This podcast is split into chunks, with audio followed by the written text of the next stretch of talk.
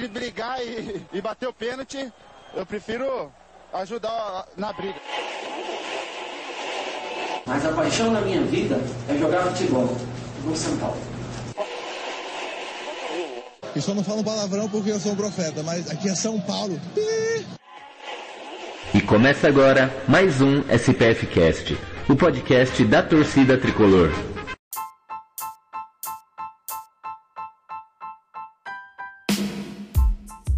Salve, salve, torcida tricolor! Gustavo Canato aqui com vocês. Estamos começando mais uma live no podcast, o SPF Cast, né? O nosso podcast, podcast da torcida tricolor. Viemos trazer aqui é, novidades do São Paulo no que diz respeito ao mercado de transferências, a, essa temporada 2022. Temos muitos assuntos de chegadas é, e possíveis saídas. Inclusive, além disso, temos o assunto da Copinha. A Copinha que segue muito bem. O São Paulo oscilando um pouquinho no que diz respeito ao futebol jogado, mas os resultados estão aí. São Paulo foi o líder da sua chave, número 21. É, inclusive, para quem estiver ouvindo em outro dia, é, nós estamos gravando na quinta-feira e nessa quinta o São Paulo vai jogar novamente. Então, dependendo de quando você ouvir esse podcast, São Paulo pode estar já classificado para a próxima fase. Enfim, muitos assuntos legais para a gente comentar. E eu estou aqui com eles, os meus queridíssimos, começando pelo Leandro Oliveira. E aí, Leandro, beleza? Tudo certinho? Tudo tranquilo, Canato. Muito bom estar de volta. Né? Agora o ano realmente começou, né? Fez alguns expressinhos, o Canato que manda muito bem nos expressinhos. Mas live, live mesmo, né? A primeira, né? Do ano. E vamos aí, né? A expectativa para a temporada era baixa, mas as contratações do São Paulo foram até interessantes pelo, pela falta de dinheiro que se avistava né, no, no final do ano passado. Então, tô até, não vou dizer que estou confiante, empolgado, mas eu estou de certa forma surpreso com, positivamente com a movimentação do São Paulo. É, pro pessoal que acompanha bastante a gente, né, no, no início desse ano, eu já fiz alguns expressinhos comentando sobre as, as, transferências, sobre a copinha, mas hoje é debate, eu quero ouvir de vocês, o que, que, vocês têm a dizer sobre as contratações, certamente acho que vai ter um pouco de opiniões diversas, é, é isso, divergentes, é isso que a gente gosta. E estamos aqui com ele também, depois de muito tempo, nosso queridíssimo Beto Silva de volta. E aí, Beto, bora, hoje é dia de cornetar ou hoje é dia de falar bem do São Paulo, Beto? salve, salve, torcida tricolor, salve Leandro, salve Canato, Beto Silva que vos fala. O cornetismo nunca morre, né, mano? Não pode morrer. Então, hoje vim aqui, né, trazer de volta o cornetismo. Fiquei um pouco sumido, o Gil não queria renovar meu contrato, embrólio, né? Ele não queria valorizar meu passe, viu que tinha outros, outros clubes querendo me contratar, ele foi lá e aumentou meu passe e renovou meu contrato até 2058. Caraca, 2050. Imagina quanto seu empresário não ganhou de comissão, hein, Beto? Porque no futebol hoje em dia, inclusive vinculado ao São Paulo, que os empresários ganham de comissão não está inscrito. Então é isso, pessoal. Apresentados todos aqui da nossa mesa, da nossa bancada, vou trazer para vocês a pauta para a gente tra trabalhar, para a gente falar hoje. Enfim, contratações do time principal e expectativa para a temporada de 2022. Negociações envolvendo Pablo, Vitor Bueno, Éder e Lucas Ribeiro, jogadores que devem sair e um deles quase chegou, enfim. E além disso, o impacto econômico nos gastos do São Paulo, acho que é legal a gente trazer esse debate do quanto essas contratações podem impactar no orçamento, enfim. E o São Paulo na copinha. Né? A gente pode falar um pouco das revelações e uma análise do time na competição. Todos esses temas a gente vai trabalhar aqui nessa live vamos começar então falando das contratações que o São Paulo já fez, já contratações já anunciadas. O São Paulo fechou a contratação do lateral direito Rafinha, é, enfim, o Rafinha é veteraníssimo, experientíssimo, passagem pelo Bayern de Munique, multicampeão pelo Flamengo também, recentemente jogou pelo Grêmio. Além deles, o Jandrei, goleiro ex-chapecoense, estava no Santos. Os meio-campistas, né, o Patrick, um cara qualidade técnica muito bacana, tava quatro temporadas no Internacional, jogador de força física, de intensidade, joga mais aberto pelo lado esquerdo ali. O Alisson, que é um meia-direita de velocidade, é um cara que tem uma ajuda tática muito interessante, estava jogando no Grêmio antes de fechar com o São Paulo em definitivo.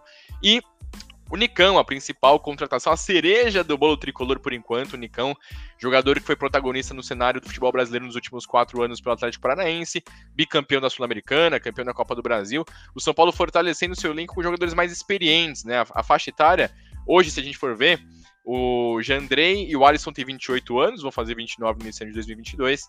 É, o Patrick e o Nicão têm 29, vão fazer 30 anos agora no ano de 2022. E se eu não me engano, o Rafinha faz 37 anos, esse aí, fugindo um pouco, um cara um pouco mais veterano. Leandro, é, o Rogério Murici no final do ano passado, eles cobraram a diretoria, eles pediram mudanças, e o São Paulo muda de um elenco com muitos jovens, sobretudo nessa faixa de meio campo, né? O São Paulo chegou a jogar muitas vezes com Gabriel Sara, Rodrigo Nestor, é, Igor Gomes e o Lisiero, né? Jogadores só formados em Cotia, e hoje temos caras mais experientes. Você acha que o São Paulo conseguiu mudar é, de patamar com essas contratações, Leandro? Gosto sempre da referência patamar, que já me lembra o, o, Flamengo, assim, já começa a rir sozinho do Bruno Henrique. Mas enfim, é, é, de uma maneira geral, é, eu gostei das contratações. Como eu falei no começo, achei que seriam.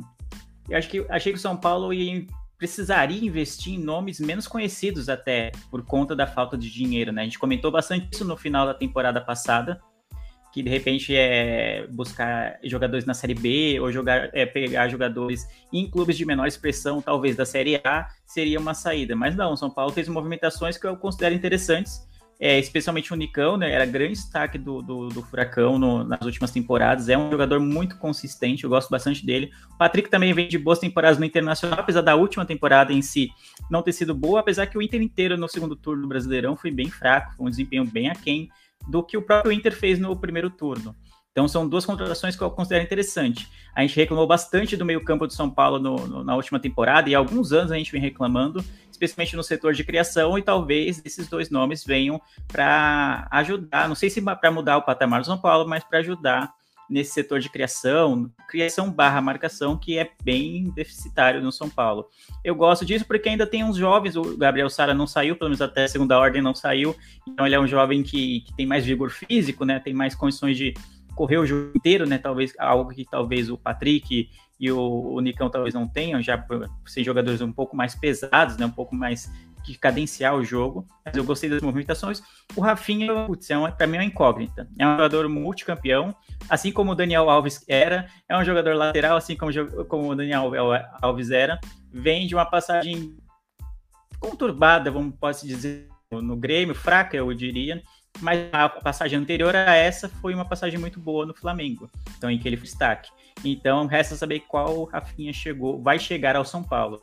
Então estou achando bem interessante o que falta ainda e é que é o, o que o Rogério tem cobrado, né, da diretoria e tem insistido, é um jogador de velocidade. Era o, Soteudo, mas o, o, valor que o Toronto FC tem pedido é muito alto, o que o Soteudo também tem pedido é muito alto. Eu estou gostando que o São Paulo parece não estar disposto a fazer nenhuma loucura financeira para ter o Soteudo. Então espero que tenha outros nomes na, na, manga que custem menos, né? De preferência que custem menos. Talvez não sejam tão destaques quanto o Soteudo é, né? Todo mundo conhece ele da passagem dele pelo Santos e também pela seleção venezuelana. Mas eu espero que tenha jogadores com a característica parecida do Soteudo, porque é o que falta. A gente falando isso também há alguns anos. Falou do Rojas, né? Que era algo parecido que a gente tinha, mas quando ele finalmente teve chance e teve sequência, ele não correspondeu às expectativas da torcida. Então, eu espero que o São Paulo consiga contratar até o início da temporada um, um, um meio atacante, né? Alguém que joga pelas beiradas, que tenha velocidade. Basicamente é isso. É, um detalhe importante que você falou, né, Leandro? Ano passado a gente comentava como o São Paulo não vai disputar Libertadores, vai ter menos dinheiro entrando, o São Paulo precisa vender jogadores, essa dificuldade financeira gigante que o São Paulo tem, a gente esperava contratações mais modestas, né? Normal, seria normal. Até porque o mercado está muito caro. E a gente vê o São Paulo é, contratando jogadores sem contrato, né? Jogadores que, em tese, entre aspas, vêm de graça. Lógico, você paga salários um pouco mais robustos, você paga bônus para os empresários, você paga é, bônus para esses próprios jogadores assinarem, você dilui no tempo do contrato, mas o São Paulo conseguiu fechar bons jogadores experientes, multicampeões pelos seus times. Né? O, o Jandrei vem para ser reserva, o Patrick não foi multicampeão no Inter, mas de resto, jogadores experientes, jogadores que têm qualidade. O único jogador que o São Paulo teve um investimento financeiro por enquanto foi o Patrick, cerca ali 5 milhões de reais ali. Abateu de o valor do empréstimo do Lisieiro também. Mas acho que é um mercado muito importante. Eu vejo o Patrick como titular, vejo uh, o Nicão como titular, vejo a Rafinha como titular, vejo o Alisson brigando por posição e sendo principalmente um jogador é, para segundo tempo, um jogador que vai ajudar muito, principalmente quando outros meio-campistas estiverem suspensos, ou enfim, entrar no decorrer da partida, se estiver bem fisicamente. E o Jandrei, para mim, é, vai ser um cara muito importante, porque o Volpe vai olhar para o banco de reservas e vai ver que tem um jogador que está fazendo sombra para ele que tem qualidade. Então o Volpe vai ficar mais, vai precisar ficar mais ligado ainda para, enfim, para jogar melhor, ter uma qualidade melhor nas partidas, oscilar menos para poder manter a sua posição. O Beto, você gostou das transferências? Você gostou das chegadas? Você acha que esses caras chegam para mudar o patamar do São Paulo e principalmente alguns meninos de Cotia vão perder espaço e isso é interessante, né? Só de não ver o Igor Gomes sendo o dono do meio campo do São Paulo, a gente fica mais feliz, né, Beto? Então, eu gostei sim das contratações. Uh, e referente à garotada de Cotia, eu acho que vai ser bom para tirar esse peso que eles estão carregando. Eles não são protagonistas ainda. Não adianta, eles estão, são jovens em formação. Tá? E de todos eles, vamos repetir aqui, o único que está mais preparado sempre foi o Luan, desde sempre. Não sentiu peso, não sentiu a pressão, sempre fez o dele, sempre correu. Os demais, todos sentiram o peso da camisa. O Sara sentiu, o Nestor sentiu, o Lisiero, que estava, sentiu. O Igor Gomes, nem se fala, teve de todos foi o que teve mais oportunidades. O Igor Gomes é um bom jogador, ele não é mau jogador. O problema dele é que ele faz escolhas ruins. Na hora do passe, ele dá o chute. Na hora do chute, ele dá o passe. Na hora de avançar, ele recua. Então, o Igor Gomes precisa é, saber tomar as decisões corretas dentro de campo. Ele começando a tomar decisões corretas, ele vai se tornar um grande jogador. Até lá, é difícil. Então, ele vai ter que aguentar um banco bom aí nessa temporada. O, o Patrick é um jogador excepcionalmente tático uma ótima contratação do São Paulo. Sempre, faz tempo que eu estava de olho no Patrick para ser um possível reforço do São Paulo. Ótimo taticamente. Nicão igual. O Nicão tem uma grande diferença. O Nicão que ele é jogador de jogo grande. Toda vez que é um jogo pegado, jogo decisivo, ele aparece. Sendo com gol, sendo com assistência, sendo voltando para tirar um gol em cima da linha, sendo uma jogada de raça, um contra-ataque veloz. Né? Ele não é aquele corredor, mas ele é um cara inteligente, ele sabe atacar espaço. Então acho que a contratação do Nicão é uma contratação muito boa. Né? Tomara que ele consiga repetir o que ele vem fazendo nos últimos anos, não seja um Pablo 2.0, que ele não, o Nicão não é um jogador de uma temporada, ele já tem vem mandando uma regularidade nas últimas temporadas, né? Então, mesma coisa o Patrick. Patrick só teve agora a última porque ele se, teve mais lesões nessa última e também deu uma engordada nessa última. Né? Mas ele é um jogador bem regular. Uh, o Alisson. Alisson, para mim, é um jogador taticamente também interessante. Jogador é um meio atacante que pisa na área, gosta de finalizar de fora da área. Eu acho que é um jogador importante. Precisamos de ter jogadores no elenco para mudar formações do segundo tempo. Né? A gente olhava pro banco, tinha Pablo e Vitor Bueno. Então, tipo, tá ligado? Não tinha muitas opções para trocar, e dessa vez vai ter. Né? Eu acho o Alisson muito bom para ser um. Ele vai ser um coadjuvante aí, né, nesse time de São Paulo, né? Hora titular, hora reserva. Acredito que vai somar bastante, né? O Jandrei, já falaram tudo, é sombra lá pro, pro nosso garoto, né? Garoto Volpe né? O Sidão de olho azul, como muitos dizem. Olha, eu falei que não ia acordar, a corneta é foda. Mas vamos lá. Eu acho que, no contexto geral, as contratações de São Paulo foram boas. Claro que precisa de mais ainda, a gente precisa ver se dá liga esse time. O Rafinha, mesmo não tendo feito uma grande temporada assim no Grêmio, mas ele foi um dos líderes de assistência. E ele, acho que com uma perna e um braço amarrado, acho que joga mais com o Orejuela e com o nosso queridíssimo Igor, né? Então, eu acho aí que, o, que as contratações foram assertivas. O São Paulo fortalece o seu elenco, se livrou de algumas peças, trouxe outras importantes, vai tirar o peso da garotada de Cotia. E vamos ver se esse, se esse meio campo agora do São Paulo vai conseguir deixar o Caleri na cara do gol, né? Porque se deixar, é, toca no Caleri que é gol. Você falou uma coisa que é muito importante, Beto. Os protagonistas desse São Paulo não tem que ser os meninos mesmo, né? Eu falei isso muito nos expressinhos, sobretudo nos jogos que o São Paulo fez no Morumbi, normalmente no Morumbi o São Paulo jogou mais, venceu, convenceu, enfim. E os protagonistas são Luciano, são Caleri, eram o Benítez, é, o Rigoni, e os meninos, eu acho que eles se encaixaram muito bem com o Rogério, na época que o, o, Rogério usou eles como coadjuvante de luxo, né? Eu falava muito isso, coadjuvante de luxo. O que é um coadjuvante de luxo? Eles não têm é, bola, na minha visão, para ser os protagonistas de um time como o São Paulo é, do tamanho que o São Paulo é e das necessidades do São Paulo hoje. Mas esses caras sendo coadjuvantes, ajudando na marcação, correndo, marcando, suando sangue, como fizeram em muitos jogos, eu acho que eles vão ajudar muito. E para mim o Igor Gomes não tem bola para ser protagonista. Acho que o Sara tem até condição de ser protagonista, mas eu prefiro ele como um coadjuvante de luxo. E o São Paulo tem trazido jogadores importantes no cenário nacional para serem protagonistas e auxiliarem essa molecada até no desenvolvimento deles mesmo. Pô, o Patrick e o Nicão são protagonistas do meio campo, cara. Você vai tirar é, o peso das costas de um Sara, de um Igor Gomes, enfim. E, inclusive, eu acho que pro Reinaldo e pro Rafinha é muito bom você ter um Alisson e um Patrick jogando por ali. Porque, como o Beto falou e ressaltou, é o jogo tático, cara. O Rogério gosta de um futebol inteligente. Então, você tendo um Patrick e um Alisson para dobrar a marcação junto com o Rafinha e, a, o, Rafinha e, o, e o Reinaldo, você dá ainda mais liberdade pro Reinaldo atacar, pro próprio Rafinha atacar. O Beto falou, gente, o Rafinha deu sete assistências no último Campeonato Brasileiro. O Igor Vinícius não deu sete assistências na vida dele, meus amigos. Então tem esse detalhe. O São Paulo que ainda, ainda pretende fechar com outras contratações. O o Leandro falou, o São Paulo quer muito soteudo, a negociação é muito difícil, complicada. Eu acabei de ver informação, Leandro, informação dos Estados Unidos, o soteudo não vai ficar no Toronto. Ele não vai permanecer, isso já é carta contada. Mas é aquilo, para onde ele vai é uma incógnita. As, as últimas informações é, dão conta de que o Toronto e o agente do Soteudo teriam pedido um aumento salarial e um aumento de grana investida para transferência. O São Paulo não tem dinheiro. Já não, o São Paulo acho que já não deveria investir essa grana no Soteudo porque o São Paulo está com uma dificuldade financeira muito grande. Mas já que vai investir, que seja uma contratação que, pelo que eu vi os números, seria mais barato do que o São Paulo pagou no Orejuela, por exemplo.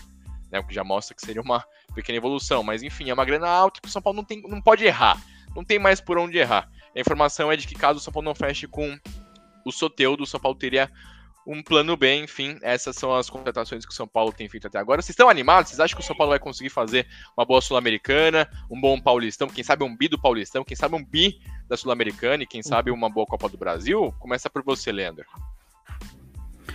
Não tira animado, né? Que eu, sou uma pessoa, eu sou um torcedor cético, né? Então o São Paulo não tem permitido que a gente se empolgue muito nos últimos anos. Então eu sou um torcedor mais cético, mas confesso, como eu digo, disse no começo, que estou mais satisfeito do que achei que estaria nesse momento da pré-temporada.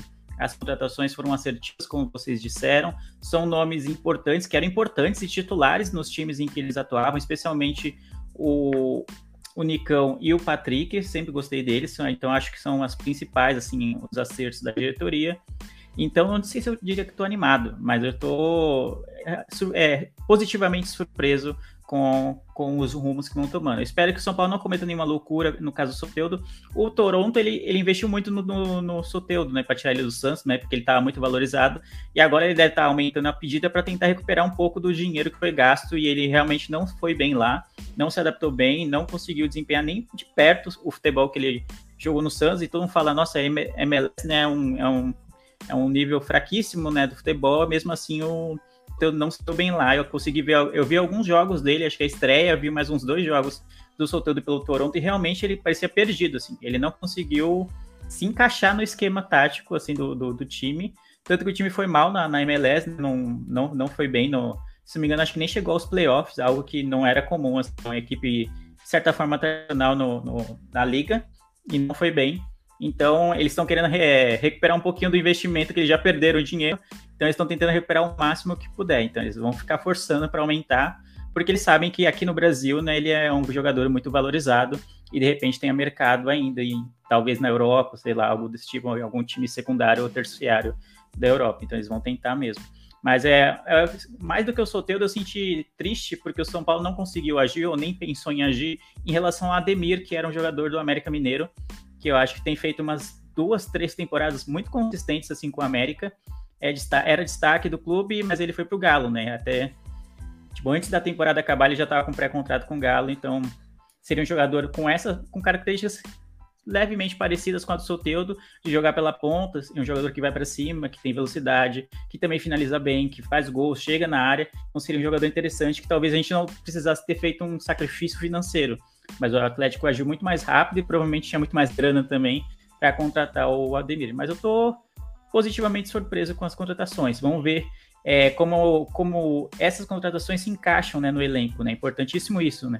Às vezes um jogador vai muito bem no, num time, ele está encaixado naquele elenco, e de repente, quando chega em outro, ele não se encaixa. A prova disso, né, o Pablo, que a gente até citou, provavelmente vai falar mais tarde é, na parte das saídas, que no Atlético Paranaense ele era o rei da área, a bola pingava nele, era gol. E no São Paulo não sei o que acontece, ele simplesmente não dá certo, então é bem complicado. Você mencionou uma coisa interessante, Leandro. Primeiro sobre o Soteudo, a informação é que o São Paulo toparia pagar é, 14 milhões, cerca de 14 milhões de reais por 50% do, do passe aí do venezuelano. Muito dinheiro. Que é muito dinheiro. Eu acho que hoje, se eu sou o diretor de financeiro de São Paulo, eu falo, meu amigão, não vou me investir isso não, mas enfim, a gente tá falando aqui por fora, é, a gente até vai entrar nesse assunto financeiro um pouquinho mais para frente, mas eu não gastaria essa grana. É, o São Paulo que tem um plano B, para essa contratação, essa é a informação que nós temos. E, honestamente, Leandro, você falou do Atlético Mineiro e do Ademir, eu não me surpreenderia se o plano B do São Paulo para uma possível não contratação do Soteudo, para essa cereja do bolo, que é o atacante de velocidade pelo lado do campo, não seria o Savarino do Atlético, né? um jogador de muita velocidade drible. É, ele era reserva do time campeão brasileiro, entrava praticamente todos os jogos. Só que o Atlético foi contratar o Ademir, o Atlético está fechando com outros jogadores é, do meio campo para frente. E eu não me surpreenderia se o plano B do São Paulo fosse tentar um empréstimo aí do outro venezuelano, o Savarino. Bom nome. Bom nome. Bom nome, né? Um jogador, ele é reserva no Atlético, ele é muito veloz, muito habilidoso, muito hábil. O Atlético fechando com o Ademir, a informação é que o Atlético teria sondado o Di Maria, queria ali um, um outro atacante que agora me fugiu o nome também. O Atlético então... tá em outro patamar. Se falou de outro é. patamar, é o Atlético tá isso, né? São contratações, né, com muito mais calibre, né? Então, de repente, o Savarino sobra aí nesse elenco e quem sabe, né? Então, quem sabe, talvez seja uma, esse plano B do São Paulo possa ser o Savarino, né? É só uma estimativa aqui que eu, que eu analisei. Antes de passar para o Beto, é, eu gostei das contratações, eu acho que o time do São Paulo vai evoluir é, com relação ao 2021, time titular, né, principalmente. O São Paulo deixou sair muitos atletas, teve uma, assim, reduziu o seu custo mensal de salários de forma muito grande e com isso utilizou para reinvestir em salários um pouco mais altos para os caras que chegaram. Eu acho que o São Paulo tem condição de brigar sim pelo bicampeonato paulista. E para mim, a cereja do bolo para o São Paulo na temporada seria uma possível conquista da Sul-Americana. Eu acho que o São Paulo consegue brigar para uma conquista sul-americana. Brasileirão e Copa do Brasil eu acho muito inviável por conta dos outros, dos outros times, mas eu não me surpreenderia se o Rogério fizesse um bom trabalho com seu elenco um pouco mais experiente, um pouco mais cascudo e o São Paulo, quem sabe, conseguisse beliscar mais um título, né? Seria uma coisa muito louca, né? A gente foi campeão paulista ano passado e talvez beliscar mais um título paulista ou talvez uma sul-americana, que seria para o torcedor São Paulino seria um negócio maravilhoso. Você tá é, mais pessimista igual o Leandro ou mais otimista igual eu, Beto? Não, com as contratações, essas chegadas aí, eu tô mais otimista. Acredito sim, né, que o, com essas contratações São Paulo fortaleceu bastante seu elenco. Taticamente tem jogadores bem inteligentes, né, como eu já citei anteriormente, Patrick, do Alisson, do Nicão, são jogadores que eles não fazem só a sua função individualista, eles fazem uma função tática importante dentro do jogo. Eu acho que isso é muito importante. Você tem jogadores como Rigoni, como Luciano, próprio Cagliari para meter bola pro gol. Você tem o Nestor, que é um garoto que tem muita bola. Você tem o Sara, que é outro que, que ajuda bastante taticamente. Então, o time do São Paulo é um time interessante. Então, dá para o Rogério explorar bastante coisa desse time, desses jogadores. Então, eu estou otimista referente a isso. Acho sim que falta esse meia de, de velocidade que realmente você quebrar linhas hoje em dia é muito difícil. Hoje em dia todo mundo joga fechado. Hoje em dia todo atacante volta para marcar, que eu acho que isso é, é, um sacrifício do futebol. O atacante não deveria voltar na lateral para marcar, para marcar. Eu acho que querendo ou não, isso é um regresso do futebol. O futebol fica chato, fica robotizado, né? Muito robotizado. Então eu acho que precisa de mais esse um contra um, jogada individual, ir para dentro, que isso é a identidade do futebol brasileiro, né? A gente não temos mais aqueles dribladores, aqueles jogadores que em um lance decidia jogo. Antigamente a gente tinha vários, hoje não tem. Nem o Neymar tá conseguindo fazer mais isso. Tô, tá tão chato o futebol que não, nem ele tá conseguindo fazer mais isso. Então, eu acho que é uma, o Brasil precisa disso. Precisa de jogador. Acho que essa molecada da Copa São Paulo aí, ó. Meu, é habilidoso? Então, velho, mostra habilidade. Não deixa técnico nenhum falar, não, para de driblar, vai marcar, velho. Tá acabando o futebol. O futebol brasileiro tá nivelado por baixo por causa dessas coisas. Estão tirando o talento do brasileiro. Uh, Soteudo, provavelmente não vem a novela que sem fim, tá pior que Maria do Bairro. Né? Não vejo a hora de acabar essa novela. Dizem por aí que esse plano B pode ser que o São Paulo tá olhando ali pro lado de Portugal, né? De olho no Cebolinha, no Ferreirinha, no PP. São Paulo tá, tá buscando jogadores que saíram há pouco tempo, não conseguiram se, for, se fortificar no time titular, são reservas lá fora, né? não, se, não tiveram essa adaptação rápida. Então, pode ser que possa aparecer algum desses aí por empréstimo. Mas tomara que o São Paulo chegue e surpreenda todo mundo como o São Paulo antigamente, né? Então, vamos ficar na torcida. Mandar um abraço aqui pro Presida. Ô, oh, Presida, você perguntou aí, casei, criei cabelo. É, velho, deixar a moitinha vez em quando é bom, cara, pra, pra esconder os chifres. Que isso. Mas sobre a temporada 2022, Beto, você espera um título, alguma conquista ou mais é, formar lá. um elenco forte para essa temporada? Antes, antes de eu falar disso, mandaram aqui, ó, Fernando Kilsato fez uma pergunta para vocês aí, ó. Osvaldo, ele mesmo, Cristiano Osvaldo. Tá louco para voltar pro tricolor. O que, que, vocês acham do Cristiano Osvaldo? Cara, engraçado, né, Leandro? É, a informação é verídica. Ele mandou um WhatsApp mesmo pro Rogério. Ele falou, pô, mandei uma mensagem pro Rogério, acabou o contrato dele com Fortaleza. Ele falou que queria voltar pro São Paulo. É um jogador que São Paulo. A característica é que São Paulo precisa? Sim, precisa, mas, pô, vai contratar um cara de 34, 35 anos, que era reserva no Fortaleza, que já, né, não tá. Passou, já faz tempo do seu melhor momento da carreira. Acho que não é o momento, né, Leandro? Concordo, assina embaixo. É, assina embaixo. Ele já, passou, é, ele já tá com uma idade avançada para o jogador de velocidade, né? Que é o que a gente precisa. É, não seria interessante. Para que ele estava banco, realmente. Ele foi dispensado do Fortaleza exatamente por isso, né? Ele não foi tão utilizado na última temporada e foi uma das melhores temporadas, se não a melhor do Fortaleza em anos. Então ele não foi tão utilizado, ele não conseguiu se firmar nessa. Já teve mais chances lá, mas esse ano não, é, em 2021 não foi a sua melhor temporada. Então acho que não, acho que não. Seria muito saudosismo de ah, da, quando ele passou aqui, ele até que teve uma boa passagem, não sei o quê, mas acho que hoje não, não cabe mais no elenco, não. Mas né, ele... ele tá na dele. Ele tá na dele de mandar o zap é. pro Rogério. Vai que cola, oxe. É, vai que cola, tá certo é ele. Nem, né, o, o, Beto, tá chegando no final de semana, você solteiro, né? E você tem os seus contatinhos, você manda pro contato número um, pô, e aí, vamos fazer alguma? Aí a pessoa, pô, sei, tá chovendo um pouco, né? Aí você manda pra outra e você vê o que você arranja, né? O, o Oswaldo certamente tá buscando ali o datezinho dele. No caso, ele tentou São Paulo, não deu certo. Mas sobre a temporada 2022, o que, que você espera pro nosso tricolaço? Vamos lá. Se essas contratações jogarem 70%, escutem aí, jogarem 70% do que conseguiram jogar o, no melhor futebol deles nos clubes anteriores, o São Paulo leva a Sul-Americana. Ó, oh, que isso, hein? Concordo com você. Acho que o São Paulo pode sim é, desbancar alguns times sul-americanos na Sul-Americana, ou talvez buscar um bi no Paulistão, ou quem sabe os dois títulos. Vamos mudar um pouquinho de assunto, pessoal. Eu queria falar das contratações que ainda uh, o São Paulo está tentando, na verdade, vender, né? Se desfazer de alguns atletas. Tem três nomes é, muito específicos, né? O, o Beto até colocou no GC, o Pablo e o Bueno não querem deixar o resort. Além deles, o Éder, que um, o Barolo chama de Cheddar, né? O grande Cheddar.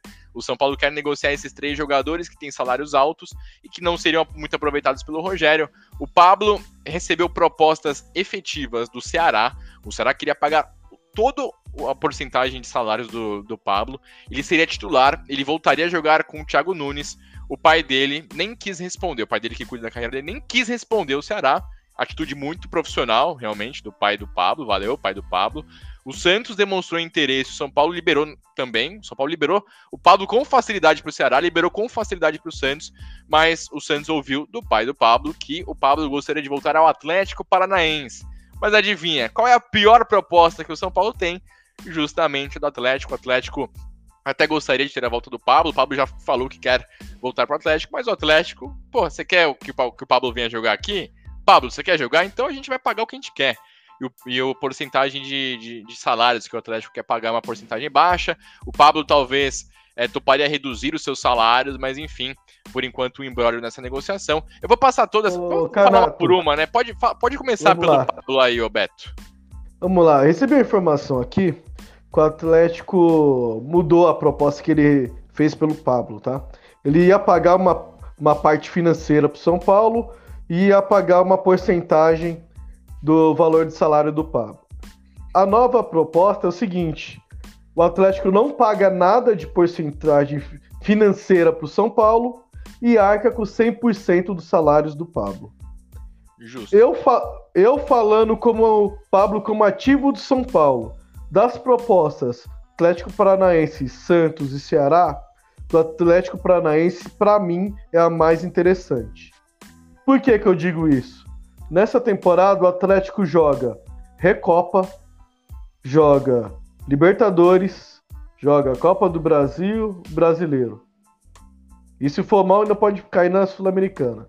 Se for mal na Libertadores. Ou seja, o Pablo vai ter uma vitrine maior para poder mostrar serviço o São Paulo conseguir vender na volta dele. É, sei que o São Paulo não vai receber nada financeiramente, mas só de deixar de arcar com 100% do salário do Pablo, dá em torno, vai alguns milhões. Se eu não me engano, 11. Né? Eu fiz do, vi um levantamento por cima, se eu não me engano, o Paulo ia economizar 11 milhões só com o Pablo. De salários, 13 terceiro, de tudo que envolve a parte de salários do Pablo. Então, eu acho que seria interessante fosse o São Paulo, eu, São Paulo, aceitaria na hora essa segunda proposta e falava: Pablo, vai ser feliz, amigão. Vai lá, brilha, arregaça lá no Atlético Paranaense. Precisamos te vender. É, o Leandro, é aquela proposta que é boa para todo mundo, né? O São Paulo economiza uma baita grana. O Atlético vai ter um reforço de jogador que viveu seus melhores momentos no Atlético e o Pablo volta a, a ter a, uma vitrine, uma oportunidade de voltar para um lugar onde ele foi multicampeão, onde o pessoal gosta dele. É, acho muito interessante, Beto. Valeu pela, pela informação, não tinha essa informação. E aí o São Paulo até poderia tentar é, costurar um acordo de que se o Atlético Paranaense, se o, o Pablo sei lá, jogasse um determinado número de jogos ou fizesse um determinado número de gols, é, teria uma obrigatoriedade de compra. Você não precisa botar 6 milhões de euros, até porque o Atlético jamais compraria, mas, pô, um milhão e meio de euros ali, pô, ainda tem mais dois anos de contrato, pô, um milhãozinho e meio tal, São Paulo ganhando uns 8 milhões de reais, ou se não, opção de compra, enfim. É o tipo de negociação para mim, o, o Leandro, que é, é bom para todo mundo. O Pablo vai estar no tapetinho dele, que é onde ele consegue jogar bem, e talvez o São Paulo consiga pelo menos é, receber algum valor e deixar de arcar com um salário na casa dos 600, 700 mil reais, fora as bônus e fora bônus e etc. É, eu concordo com o que vocês disseram. É, todo mundo sabe que o Pablo não faz parte dos planos do São Paulo, então a gente tem que partir desse princípio. E, e, não é à toa que ele não faz parte dos planos do São Paulo. Ele teve mais de um ano, pelo menos uns dois anos, com chances em quase todo jogo ele era titular ou ele era o eventual reserva quando ele não tinha 100% de condições físicas e não convenceu. Mesmo sendo artilheiro do São Paulo na última temporada, ele foi artilheiro mais por incompetência dos outros, ou porque o Caleri chegou muito tarde, ou porque o Luciano estava machucado e coisas desse tipo, do que propriamente porque o desempenho dele foi bom. Então, para mim, a gente falou bastante também ano passado de que o, o Pablo, para mim, o momento dele no São Paulo já foi. É, eu acho muito perigoso quando o agente, o assessor, o pai, seja lá quem responde pela carreira de um jogador, é, desdenha assim de um clube como o pai do Pablo fez com o Ceará. O Ceará é um clube médio hoje no, no, no cenário nacional, realmente. É, eu consigo entender a, o raciocínio da cabeça do pai do Pablo. Pô, eu saí do Atlético Paranaense para o São Paulo, agora eu vou para o Ceará. Na cabeça dele deve ser tipo, eu vou vou dar uma regredida, vamos dizer assim, um passo atrás na minha carreira. Mas de repente era esse passo atrás, talvez, entre muitas aspas, que ele deveria ou ele precisa para que a carreira dele volte a deslanchar. Seria até uma lição de humildade voltar a ser titular absoluto no Ceará e de repente conquistar títulos por lá, conquistar o Cearense, ir bem na Copa do Nordeste e aí conquistar, reconquistar o seu espaço e o seu é, a vitrine que ele tanto quer. Mas aí ele não, ele não quis, né? Esse é o ponto. Então foi desdenhou muito, então é sempre muito perigoso quando um jogador desdenha assim de um clube, porque a tendência é que ele se transfira para outro clube e esse time que eles desdenhou amasse ele quando enfrentar, né? Então eu vou ficar de olho nos próximos capítulos. Mas falando da negociação, para o São Paulo, essa proposta nova do Atlético Paranaense é ótima, é ótima. Espero que dê certo mesmo. É, vai ser bom para o Pablo, porque ele precisa de novos ares, vai ser bom para o São Paulo, porque precisa desafogar a folha. Então eu torço muito para que dê certo. Espero que, de alguma forma, o São Paulo consiga desovar, desovar o Pablo, porque não tem como ficar com ele no elenco. Não tem jogador bom de grupo que segure um desempenho tão ruim quanto o dele. É um desempenho tão fraco, assim, mano, não dá. Aí você vai ver os gols que ele fez no ano passado, muitos foram em, em jogos que já estavam ganho, em jogos da, do Brasil, eu esqueci, acho que foi o 4 de julho que ele fez dois ou três gols. Três que gols. Foi, foi uma goleada absurda, então já estava ganho, não, sabe? Não, não dá para contar esse tipo de, de, gol. Fazer gol quando tá assim a situação do jogo é fácil. Quero ver, chamar a responsabilidade quando tá 0 a 0 pôr a bola debaixo do braço e ir lá e fazer o gol da vitória. É isso que faltou do Pablo. É por isso que a torcida não gosta dele e quer tanto a saída dele, porque o Rogério também não quer, não quer contar com ele nesse ano, nessa temporada. Então eu espero que dê certo. O Vitor Bueno também podia ir no pacote, não precisava nem pagar nada. Vai de graça, sabe? Pablo, então, o Vitor Bueno é, um é, o Vitor Bueno é até o segundo dessa lista, ô Leandro, porque a situação do Vitor Bueno é meio que. Tem algumas coisas meio parecidas, porque alguns clubes sondaram ele, a informação é de que o Botafogo chegou a sondar ele, ele falou que não, que jamais iria para o Botafogo. Teve sondagens do futebol japonês, que também não deram certo. Mais recentemente, o Santos tinha demonstrado interesse pelo Pablo. O pessoal do São Paulo você não tá afim do Vitor Bueno também? O pessoal chegou até a analisar, mas não fez nenhuma proposta é, efetiva. O Vitor Bueno, que eu sempre falei nos expressinhos, para mim, ele é um jogador de ótima qualidade técnica, muito bom tecnicamente, de verdade. Finalização de fora da área, o drible curto, joga bem pelos, pelos lados de campo, cabeça erguida, porte físico. Mas é uma tiriça. É a tiriça. Ele é frio de frente a frente com o goleiro. Frio, no, é, é, mesmo, finaliza bem. Só que a Só questão que ele é. Ele teve uma proposta. Ah, manda bem, manda bem. Ele recebeu uma proposta do Grêmio para jogar a Série é B. Só que não agradou a proposta e o projeto do Grêmio, então ele não foi. Exato, esses pro... eram os dois times, né, velho? É. O Botafogo e o Grêmio quiseram ele, tentaram, mas ele não demonstrou interesse, tá é, muito confortável eu, no Eu, se fosse ele, teria ido pro Botafogo. O Botafogo tá numa temporada que os holofotes vão estar tá em cima dele, né? Porque virou Exato. a SAF lá, né?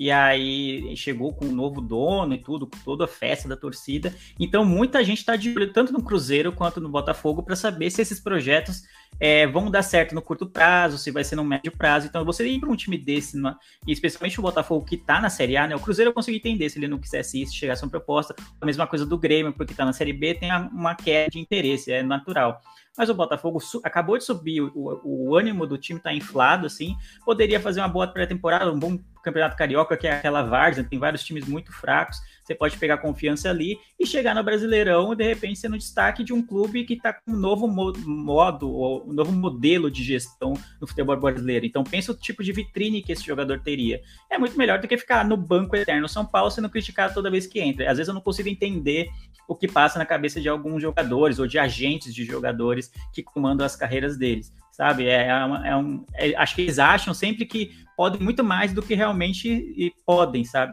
Eles sempre acham que estão no auge da carreira, quando nitidamente o, do Santos para o São Paulo, o Vitor Bueno caiu muito, muito o desempenho dele. Ele surgiu no Santos como uma grande promessa, que surgiu muito, muito bem, tanto que gerou interesse no São Paulo, né, para tirar um, alguém de um rival. E o que se vê hoje é muito pouco, é muito pouco. É um jogador muito apático, é a tirista que você citou. É, é você olha para ele, parece que ele entra cansado. Ele entra lá sempre 30 do segundo tempo. E parecia que ele tava sempre cansado, cara. Não dá, mano. O cara novo desse, com porte, que nem o, o, o Beto falou, o cara forte, não sei o que, tem condição de brigar no corpo, tem condição de fazer jogada individual, de fazer a tabela e não fazia nada disso Aí fez um gol de fora da área, sei lá em que temporada foi, 2020, 2021, e queria o craque do jogo no, daquele da Globo, sabe? Pô, como assim Fluminense, vai vir pra mim? Puta merda, mano. Ah, pelo amor de Deus, não dá. É o É, tipo de jogador então, que o São Paulo tem que se afastar o quanto antes. Se não der pra vender, empresta. Empresta Não, e agora, né, o, o, Leandro, porque até na temporada passada o Rogério chegou a testar ele como meia esquerda ali, enfim. É, um jogo do Palmeiras, inclusive, até fez uma partida razoável e, e até num dos jogos que eu fui, acho que foi contra o Sport, ele começou como titular, foi uma tirista gigantesca. E agora com a chegada do Patrick e do Alisson, porra, o cara vai perder mais espaço ainda, você tem os meninos ainda que vão subir é, da copinha, então assim, não faz sentido, cara. Pô, ele tem contrato, assim como o Pablo, ele tem contrato até 2023 com o São Paulo. Pô, vai jogar esse 2022 em algum time que tem espaço? Pô, tenta se destacar, cara. Tenta mostrar serviço. Às vezes você volta pro São Paulo, às vezes você pode ser vendido, e aí fica nessa tirice e tudo mais. Eu acho que para ele nesse momento, talvez voltar, voltar pro Santos, talvez fosse bacana, fosse interessante, mas a gente não sabe em que pé tá essa possibilidade. Ele fica lá, descartável no elenco, mais um jogador que, que falou não para outros clubes e não quer sair. Lógico, ele, ele tá confortável, ele tem um ótimo contrato, um ótimo salário, contrato longo, ele tá, com, ele tá de boas lá no resort da Barra Funda. Mas Resort é ótimo. pensando. É, eu, eu- é, eu ia, eu ia citar falar. um exemplo internacional que deu certo, vamos dizer assim. Era o Jesse Lingard, é, da, do Manchester United. Ele tava uma tiriça. Era, ele até parece o estilo de jogo do Vitor Bueno. Assim, ele é alto, ele é um atacante assim que surgiu muito bem, que todos botavam muita esperança nele. E no Manchester United era uma tiriça, ele não arrumava nada. E aí ele foi emprestado pro West Ham, é, comparado com o United, ele é muito menor, né? Óbvio. Só que ele comeu a bola no West Ham. Comeu a bola, tanto que o United falou: não, vem de volta. Na, na temporada seguinte, o West Ham queria comprar ele. E o United falou: não, vai ficar aqui para compor elenco sim. Hoje ele voltou no Acho que o United já é muito grande para ele, porque ele voltou e não, não conseguiu de novo ir bem no United. Mas o time do West ou, algo assim, um pouquinho acima, assim, acho que é o tamanho ideal para ele. E às vezes tem jogador que acha que é jogador de time gigantesco, como São Paulo, como Corinthians, como Flamengo, e às vezes não é. Às vezes você pode ir muito bem num clube como o Ceará, como o Fortaleza, sabe? É, clubes que é, têm a sua relevância, têm a sua importância, estão em bons momentos. O Botafogo, por exemplo, que já foi gigantesco e hoje está muito menor do que já foi em algum dia.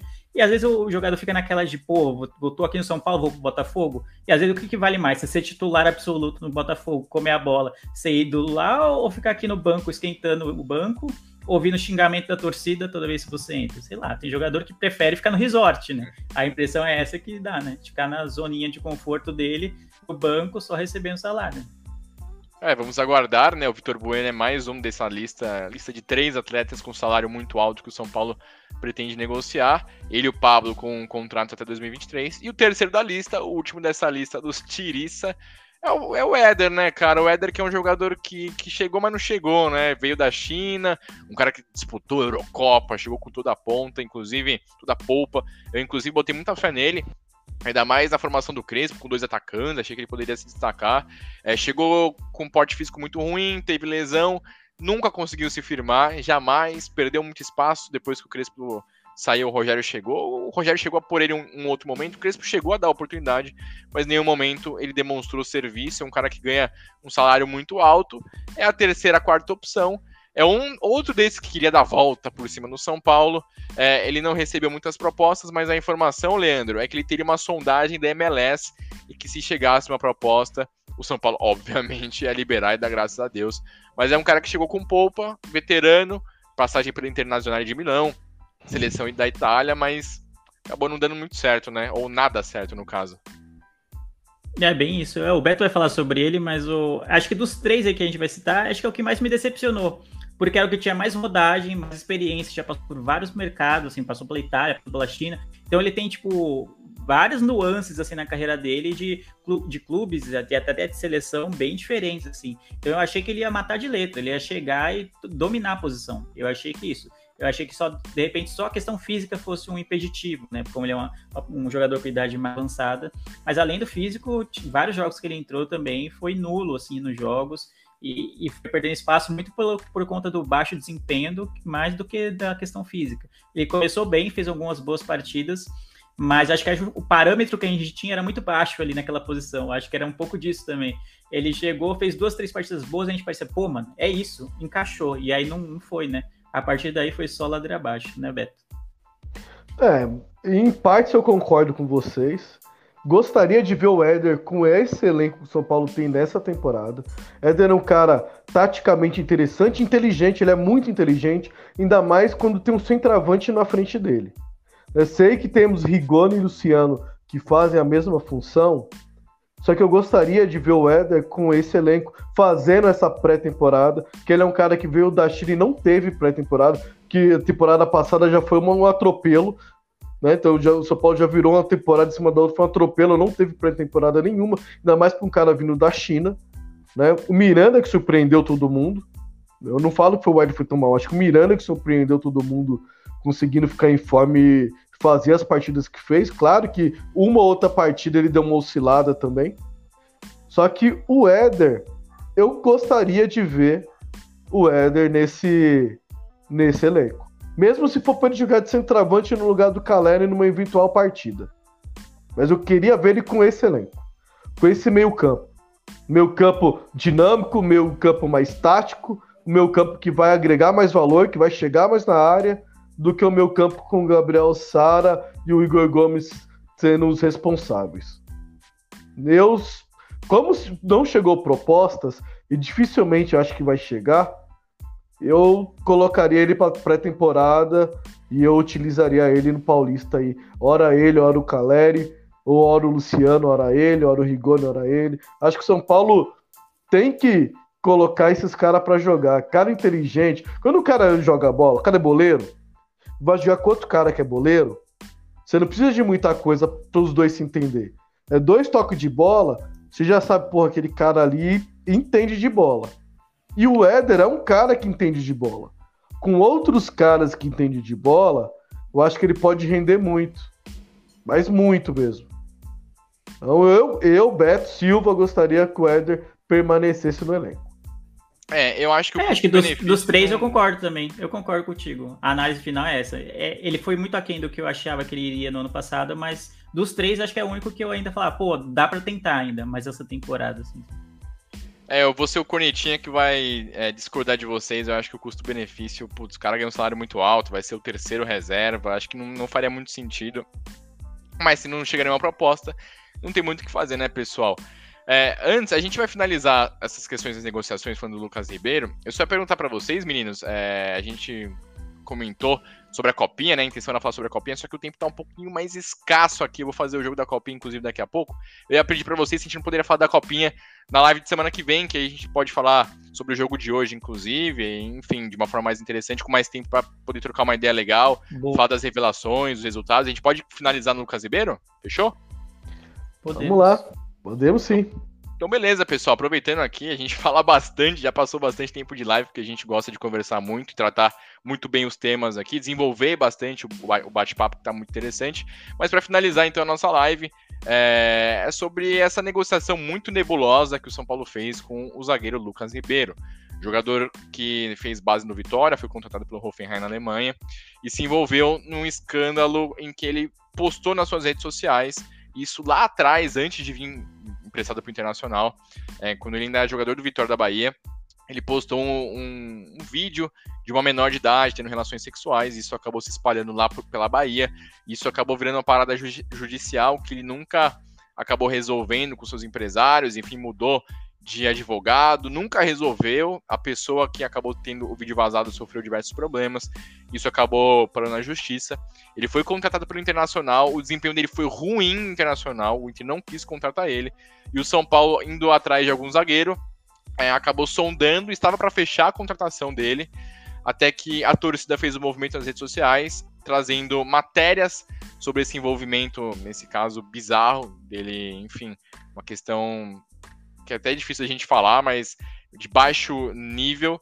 E por conta da mobilização da torcida tricolor, o presidente Júlio Casares, que vinha dando a negociação com praticamente certa, voltou atrás. O São Paulo não vai contratar esse jogador. Muito louco isso, né, Leandro? Porque, assim, tecnicamente não fazia sentido contratar um cara pro elenco que vinha de uma temporada muito ruim no internacional, ganhando salário europeu. Tudo bem que o Hoffenheim ia dividir com o São Paulo, mas além do cara tecnicamente não ter feito uma boa temporada, ainda tinha esse caso que é muito louco ninguém da parte jurídica do São Paulo saber disso antes de ir atrás. O São Paulo estava negociando com um atacante uruguaio, ou Campos, não sei o quê, que avisaram que o extra-campo do cara era terrível, não contratou. Mas aí, no caso do Lucas Ribeiro, o pessoal não foi atrás de mais informações. Quem que é Porque, tipo, essa informação foi ventilada, inclusive, pelo UOL, quando o Inter fechou a contratação dele. Então é algo muito grande, cara. E o São Paulo, além de contratar um jogador que não ajudaria muito tecnicamente, ainda tinha esse problema é, extra-campo que não dá para passar um pano, né? Não, é, cria um problema onde não tinha nada, entendeu? Você não é zagueiro hoje, né? Não é das prioridades do São Paulo.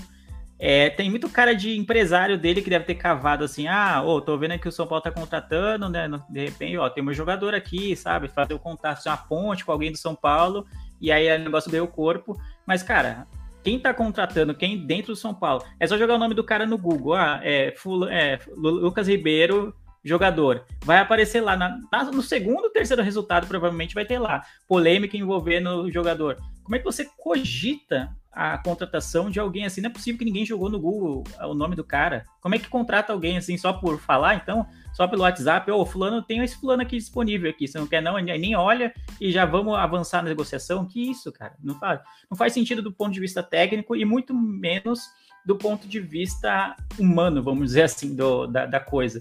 É, o cara envolvido num caso tão absurdo quanto é o do Lucas ser cogitado, ou sequer cogitado num clube como o São Paulo. Então, aí você cria um mal-estar desnecessário. Aí depois você, pô, desistiu porque a torcida é, fez força, pô, mas a torcida consegue fazer, fazer uma mínima pesquisa no Google e lembrar que o cara tem um histórico, no mínimo, né, para dizer o mínimo, controverso, né, para não dizer criminoso, é, como é que alguém dentro do São Paulo não tem ninguém lá responsável por essa parte de dar uma pesquisada no histórico do cara para ver se não vai pegar mal, se não é inadequada esse tipo de negociação, sabe? É, é tipo, passa por.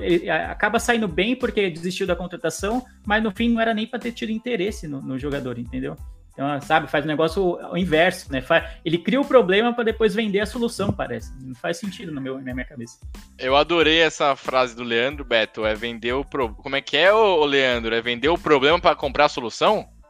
Não, ele cria o problema e depois vende a solução. Fala, Nossa, olha, olha só como a gente resolveu esse problema aqui do Lucas Ribeiro. Ué, mas foi vocês que criaram o problema. Se a torcida não apita, vocês iam contratar um maluco acusado de estupro de vulnerável. Pelo amor de Deus, né? É isso, né? É, não é acusado de estupro, né, o Leandro? Ele é estupro não, é um vídeo de uma abuso, é exatamente, uma relação sexual com uma menor. Manda bala aí, Beto. Isso. Ah, eu não tenho nem muito o que dizer, né, velho? Porque o Leandro já falou tudo. Acho que o mínimo que o São Paulo tem que fazer, ou São Paulo não, né? O pessoal do departamento de scout aí do São Paulo, por favor, né, velho? Ultimamente só contratação ruim. Aí vai me contrata um cara com problema assim. Já não bastou o Jean, que fez o que fez aí. Vocês ainda me dão uma dessa? Porra. Me ajuda, né, velho? Me ajuda. Porque desse Finalmente jeito. Finalmente tá conseguiram se né, livrar do, do Jean e aí vai me faz um. Ia se enfiar numa coisa bizarra sem necessidade. Não tem a ver com esse caso, mas eu lembrei de porque isso para mim é, é, atraso dentro do, do, departamento de futebol de São Paulo. E aí eu lembrei de outro caso que eu vi essa semana no Twitter que também é sintomático do atraso do São Paulo em muitas áreas. Alguém fez um compilado no Twitter dos sites de, de alguns clubes, né? Tava, tipo, tinha o site do São Paulo, o site do Inter e o site do Grêmio, por exemplo. Que o site do São Paulo não estava atualizado, tipo, é, tinha jogador sem descrição no site, jogador que não tá mais no, no, no, elenco, ainda continuava como jogador do elenco, tipo o Lisieiro, saiu do, do pro Inter, o Inter automaticamente já atualizou o site, já tava lá, o Lisieiro com a camisa que ele vai jogar, com a descrição dele lá no campinho, lá na simulação no campinho, já tava tudo certinho lá. E no São Paulo continuava, do Arboleda tava como se ele tivesse acabado de chegar, a descrição dele, sabe, coisas que parece pouca coisa, mas quando você vai olhando no todo, vai olhando as nuances disso aí, é um, é um sintoma de como o São Paulo se deixou ficar para trás em vários quesitos no futebol. E a, internamente, externamente, no marketing, várias coisas, e o site também não ficou fora dessa. Eu achei bizonho, assim, ver a, o site do São Paulo comparado com outros clubes. Só tinha o Inter e o Grêmio ali, e já era um baile que a gente tomou, dos dois, dos dois, do baile, baile, assim, de longe. Então imagine se a gente for olhar outros clubes. É capaz do Ibis, o site do Ibis tá melhor do que o do São Paulo. Não, é bem com certeza, não tenha dúvida disso. Canato, se despeça, fala para os nossos ouvintes aonde você vai estar agora, a transmissão aí do, do jogo, que eu e Leandro ainda vai fazer um exercício aqui antes de encerrar a live. Ô, louco, assim que eu gosto, pô. Então é isso, pessoal. É, primeiramente, vocês encontram a gente em todas as plataformas de podcasts, compartilhem com seus amigos, deem a moral, porque o SPF Cast está cada vez mais profissa. É conteúdo de qualidade toda semana com os expressinhos, com as lives, e a gente vai falar, hein? Vai ter entrevistas exclusivas também com jogadoras do São Paulo. Enfim, a gente está fazendo um material muito bacana, então contamos com a audiência de todos vocês. Eu agradeço a todos os amigos pela audiência, né? O Leandro e o Beto vão continuar. Vou precisar dar aquela saída porque eu irei narrar o jogo da Copinha pela Web Rádio São Paulo Digital. São Paulo e São Bernardo. A gente espera que o São Paulo consiga vencer para passar de fase. A gente vai comentar muito ainda. Eu vou trazer mais em expressinhos comentários sobre a molecada da base. Quem que pode subir profissional? O São Paulo consegue chegar na final? O São Paulo pode ser campeão? Enfim, vocês vão saber muito isso acompanhando o Expressinho, acompanhando as nossas lives. E se vocês quiserem é, ficar de olho, também se inscrevam, sigam lá a Web Rádio São Paulo Digital, que eu estou fazendo todos os jogos da Copinha, também narro jogos da, da equipe profissional. Vocês me encontram nas minhas redes sociais pelo Gustavo Underline Canato. Estou sempre por aqui, é, dando a minha opinião, a minha visão semi-embasada, como eu sempre falo, sobre os assuntos vinculados ao tricolor. Pessoal, eu vou lá então. É, finalizem com maestria esse, esse podcast, esse, essa live super bacana. Tamo junto, valeu, pessoal. Tamo junto, agradeço, Ganato. Leandro, ficou uma bucha para nós dois resolvermos. Bora. Vamos brincar de Rogério Ceni? Vamos. Olha lá. Com as contratações novas, vamos escalar o, o time que pra gente seria o time ideal, o time ideal do SPF Cash aí pro começo da temporada. Quer começar? Pelo gol fica fácil, né? Porque Jandrei chegou agora, né? Ah, o goleiro não tem jeito, né? Vai ser, o, vai ser o Volpe, né? Não, não com tanta convicção assim, né? Mas é, é, é o natural, né? Ele é o goleiro que tá no elenco, é um goleiro que já tá tem rodagem dentro do clube, então é natural que ele seja titular até segunda ordem, né? Então, vamos ver. O Paulista seria uma boa hora de testar assim, o Jandrei em alguns jogos. Eu acho que é, a gente usa muito pouco isso no Brasil, né? De rodar o elenco, especialmente no gol. Eu vi, eu tava vendo hoje o jogo do Liverpool com o Arsenal na, na Copa da Liga Inglesa. E aí foi a estreia do, Ar, do, do Alisson, né, o goleiro, nesse, nesse torneio. Ele já está uns quatro anos no Liverpool e ele nunca tinha jogado esse torneio, porque, como é um torneio de menor expressão, é comum que os técnicos coloquem o seu segundo, às vezes terceiro elenco, assim, né? Então é normal que o goleiro reserva jogue essa competição. E no Brasil a gente não tem isso, né? Não, não tem competição de menor expressão, né? Se você qualquer competição que você perde, o, o torcedor tá puto e, e não, não, não é cultural, né? Rodar o elenco. Então, seria uma boa para o Jandrei ganhar rodagem nesses jogos, assim, especialmente primeira fase do Paulista, mas eu não acho que vai acontecer assim tão rápido, não. Concordo com você. Acho que o Paulista tá aí para isso, com o elenco que o São Paulo tá montando também um elenco grande. Você tem que rodar os jogadores. Porque se um ou outro machuca, um ou outro tá suspenso, você tem que ter alguém pronto para assumir ali a titularidade, né? Então, principalmente no gol. No gol, os goleiros jogam muito poucos goleiros reserva. Aí na hora que entra, toma um ou outro golzinho, um franguinho, aí a torcida não perdoa. Já fala o cara não presta. É, então, eu acho que fica a dica pro Rogério. Laterais. Rafinha e King, né? É, não tem pra onde correr, né? Os outros ficam muito aquém, né? Qualquer outro aí do elenco fica muito abaixo deles. Então. Eu acho que o sistema, o sistema defensivo do São Paulo ele já tá um pouco consolidado, né? Que aí no caso vai entrar só o Rafinha de novo, né? Porque Miranda Sim. e Arboleda não tem o que dizer. King Naldo a gente não tem muita opção, porque o reserva dele não pensa direito, é moleque, toma decisões erradas, esquentadinho também, né? Fez alguns bons jogos, a gente tem que falar, mas os últimos jogos dele não foram, não foram bem na temporada passada. Acho que deu uma sentida querendo ou não, King Naldo ele dá bastante assistências, né? Se a gente vai ter o Rafinha que tem assistência pro lado direito, a gente tá precisando, o Reinaldo é outra arma pelo lado esquerdo. Mesmo que de ele vai acertar um, um cruzamento depois de 50, mas ele é uma arma pelo lado esquerdo. No meu foi, não briga comigo, eu sei que ele é seu, seu ídolo meu ídolo, né? Não, não tem muito como, né? O Reinaldo, é, os números dele contam, né?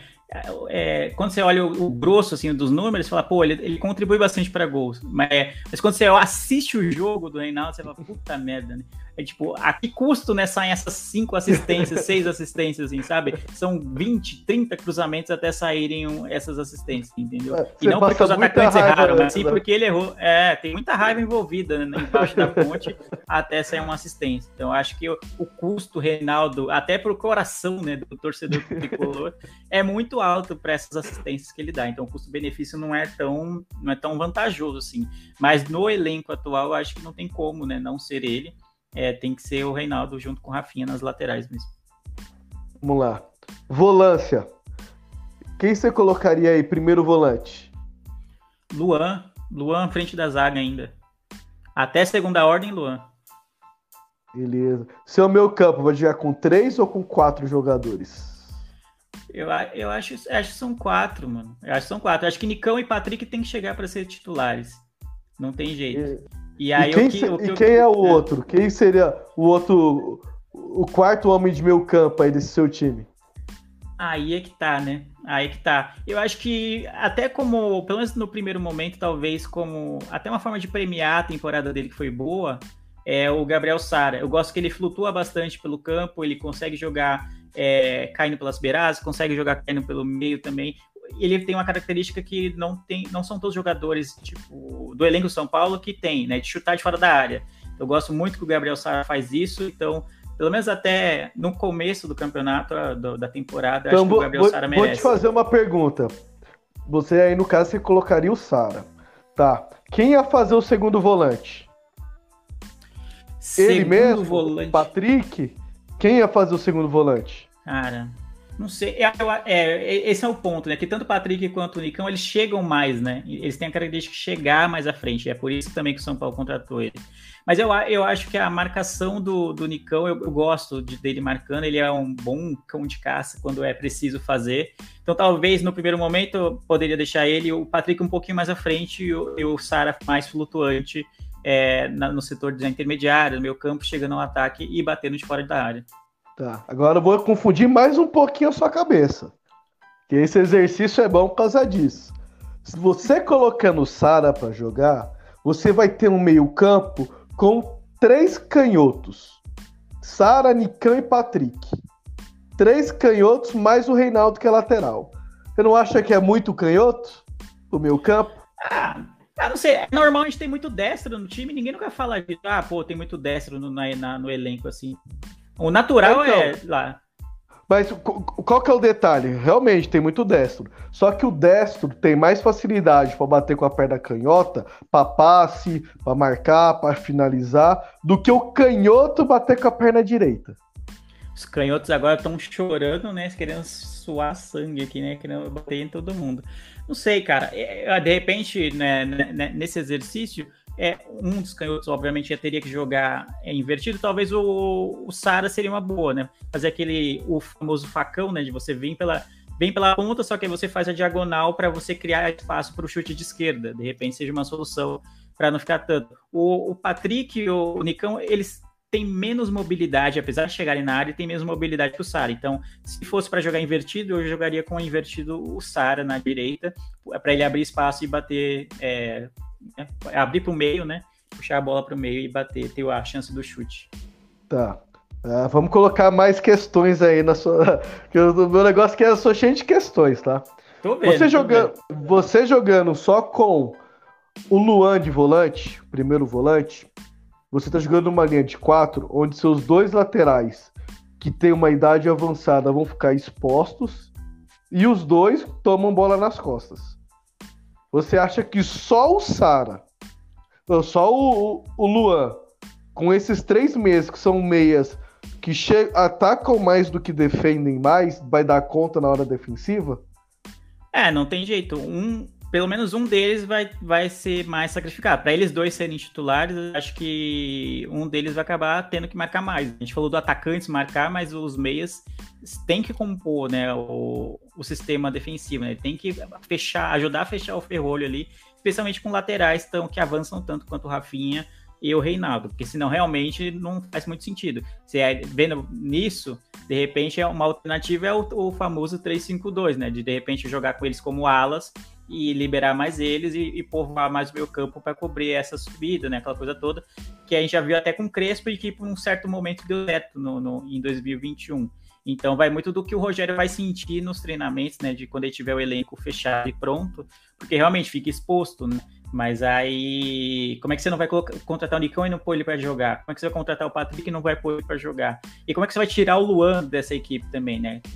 Tem, tem muitos poréns, né? Desses aí, talvez o Gabriel Sara é o que sobre, mas ainda assim eu acho que é, acho que o Rogério ainda vai arriscar com quatro meio campistas assim no o esquema dele. Não, eu, eu gosto do Sara dessa formação. É que a gente tem que colocar os poréns, né? Porém, eu falo Sim. taticamente, porém, taticamente Sim. falando, né? É, jogadores que poderiam ficar ali. O Gabriel, eu queria ver mais tempo o Gabriel em campo, jogando como mostrou segundo volante. Pouquíssimo, né? Pouquíssimo. Mostrou muito pouco, mostrou muito pouco. Queria ver ele mais em campo. Uh, queria ver o Rigoni fazendo esse ponta de lança. Queria ver o, o Rigoni. Acho que o Rigoni caberia, recuando o Patrick, caberia o Rigoni para fazer esse ponta de lança, que ele joga nas duas. Nicão de um lado, ele do outro. Né? Isso como dois meia atacante. Eu acho que caberia é, o Patrick é, o fazendo Rigoni, a condição de bola. Muito, o Rigoni eu acho que é um jogador que tem cara de segundo tempo, assim. Apesar dele ter ido bem, até em vários, sendo titular na, na temporada passada, eu acho que ele, tem, ele desmonta mais a defesa quando ele vem descansado do segundo tempo, assim, pro segundo tempo, né? E, e aí é, é uma mudança. Ah, virou o jogo, é putz, tá 0 a 0 o São Paulo tá, não tá conseguindo uma alternativa. Se mete o Rigoni, ele, tipo, descansado, contra uma zaga já, né, meio baleada do primeiro tempo. E coloca ele para ciscar por lá, mano, para fazer jogada, fazer a dobra com ou com Rafinha ou com Reinaldo, porque ele vai pelas duas pontas eu acho que tem muito mais perigo do que quando, quando ele tá de titular, eu acho que é mais fácil, não sei. Eu tenho essa sensação, talvez seja só um delírio, assim. Eu tenho a sensação que é mais fácil marcar, porque, ah, eles vieram com o Rigoni titular, vão ficar aqui.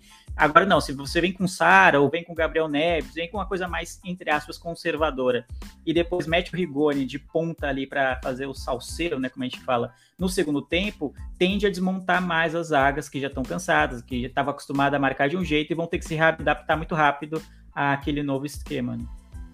E seu ataque? Quem que é o seu ataque? Ah, não tem, né? É, Luciano e, e Caleri, né?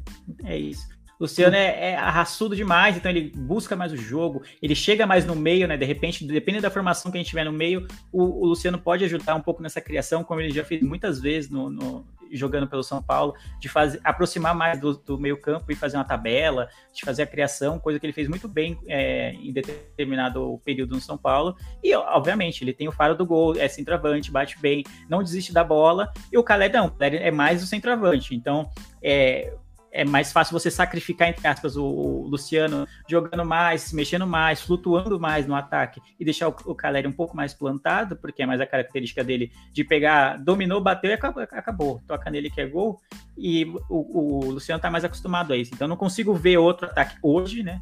Que não seja Luciano e Caleri na frente. Boa. Mas olha como que é interessante. Uh, a gente tem opções boas, eu falo opções boas, não só opções, opções boas. A gente tem um Alisson para entrar nesse time. Sim, a, sim. Gente, a, gente, a gente falou aqui do Gabriel Neves, que é um cara que eu quero ver. Quero ver mais nessa temporada. A gente tem o Nestor para entrar nesse time. A gente tem o Rigoni para entrar nesse time.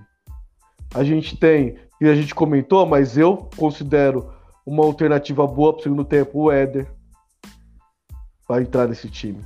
Então só aí foram cinco nomes que são jogadores que podem ser titulares do time. Sim. Qualquer um deles. Então eu acho que o São Paulo está precisando realmente. Foi necessário essa reformulação, essas contratações, para o São Paulo ter essas opções para mexer real no time. Né? Não só, tipo, ah, tá mal, põe o Pablo lá, vai, vai que, né? Puta tá mal, merda, põe o né? Vitor É, Bueno lá, vai que. Tem o Marquinhos para entrar nessa, nessa brincadeira, mais um, tem o Sim. Marquinhos. Então. Marquinhos faria um, ele faz a, um ala muito bom, assim. Ele cisca bem, ele é veloz, ele vai para cima, Só né? Ele vai para cima eu prefiro com mais técnica ele do que o Reinaldo tem, né? Mas eu prefiro ele de centroavante. Eu não gosto dele quando ele joga ele de ala. Beleza, ele é veloz, é raçudo, mas eu quero, eu quero ver ele voltar a jogar de centroavante igual tava com ele o Rigoni. Que ele era o centroavante e o Rigoni fazia o cara por trás dele. Porque ele é, ele é leve, ele é rápido, ele é forte. Ele consegue a- procurar atacar o espaço para ele ser lançado e chegar primeiro com o zagueiro. Do que ele simplesmente ficar lá na ponta e tentar um lance individual para cruzar para a área. Eu acho que limita muito o futebol dele quando ele joga, Sim. ele joga aberto. Ele não é aquele, ele é rápido, mas ele não é aquele cara rápido habilidoso. Ele só é rápido. Então eu prefiro ele de centroavante. É Uma boa também. É uma boa. É, não, dependendo. O, a gente tem questões físicas, né, com o.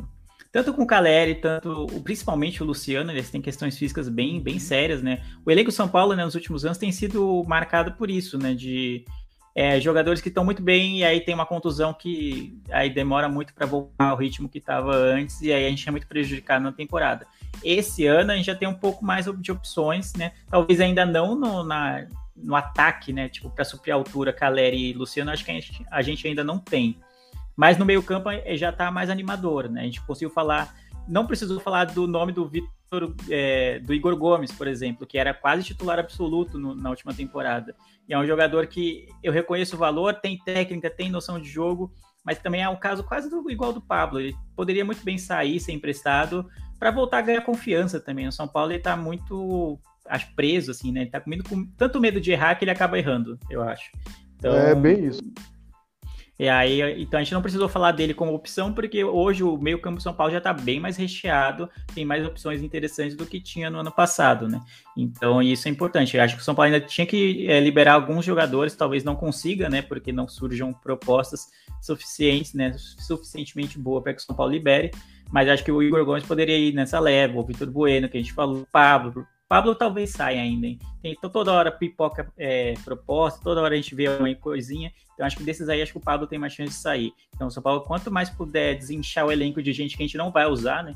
Não quero ter que usar Pablo, Vitor Bueno, é, o Igor Gomes também não queria, o Igor Vinícius, por exemplo, sabe? Jogadores que já tiveram muitas oportunidades e não corresponderam nunca à altura. Então, para que manter, sabe? E até, né, até aí fica um elenco inchado com jogadores que a gente não vai usar, então não quero. Então hoje o Campo São Paulo tem opções que dá para fazer uma variação boa de jogo. Acho que falta um pouco disso no ataque ainda. É isso aí. Boa. Bom, eu acho que a live vamos encerrar por aqui. Uma hora, mais de uma hora de programa. O Gil vai me xingar como sempre. Toda vez que eu venho comandar aqui, ele me xinga que eu passo da uma hora. Só que aí o problema é dele, né? Ele não se reapresentou, eu me apresentei. Então, posso- Chegou atrasado na, na pré-temporada e já esqueceu. não posso fazer nada. Leandro, considerações finais e fale do miopia, por favor. Muito bom voltar, 2022 começou, né? A temporada do futebol brasileiro acaba muito tarde, né? Então quase não tem tempo de férias, né? A gente piscou, acabou o brasileiro, já tá de novo aqui falando do, do início da temporada. Mas é muito bom ter um prognóstico positivo para o São Paulo nessa temporada de 2022. Espero que a teoria né, se prove, né? Vire uma prática, assim, realmente, que o São Paulo ganhe consistência com o Rogério, ganhe é, corpo, realmente. A gente consiga identificar o time e não seja um mistério, né? Fazer o time ideal, né? Seja muito fácil soletrar que os 11 jogadores são titulares, porque quando o time está bem encaixado, a gente consegue fazer isso com grande facilidade e ultimamente a gente não tem conseguido isso no São Paulo. Mas é muito bom que tá aqui, gravar, falar do São Paulo. É, mais uma expectativa para mais uma temporada. É, fiquem ligados no SPF Cast, a gente está se movimentando bastante aí nesse começo de ano, não teve, não teve férias.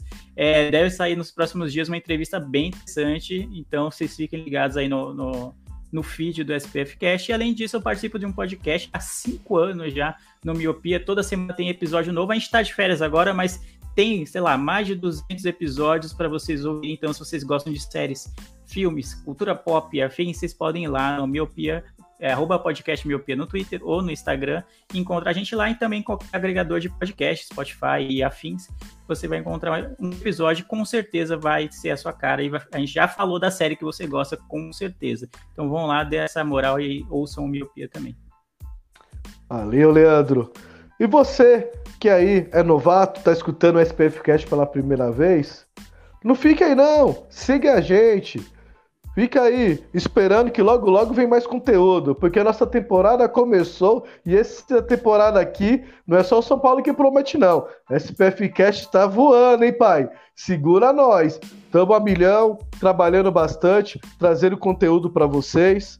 E é isso, rapaziada. Muito obrigado por estar aqui mais uma temporada e até a próxima. Fui!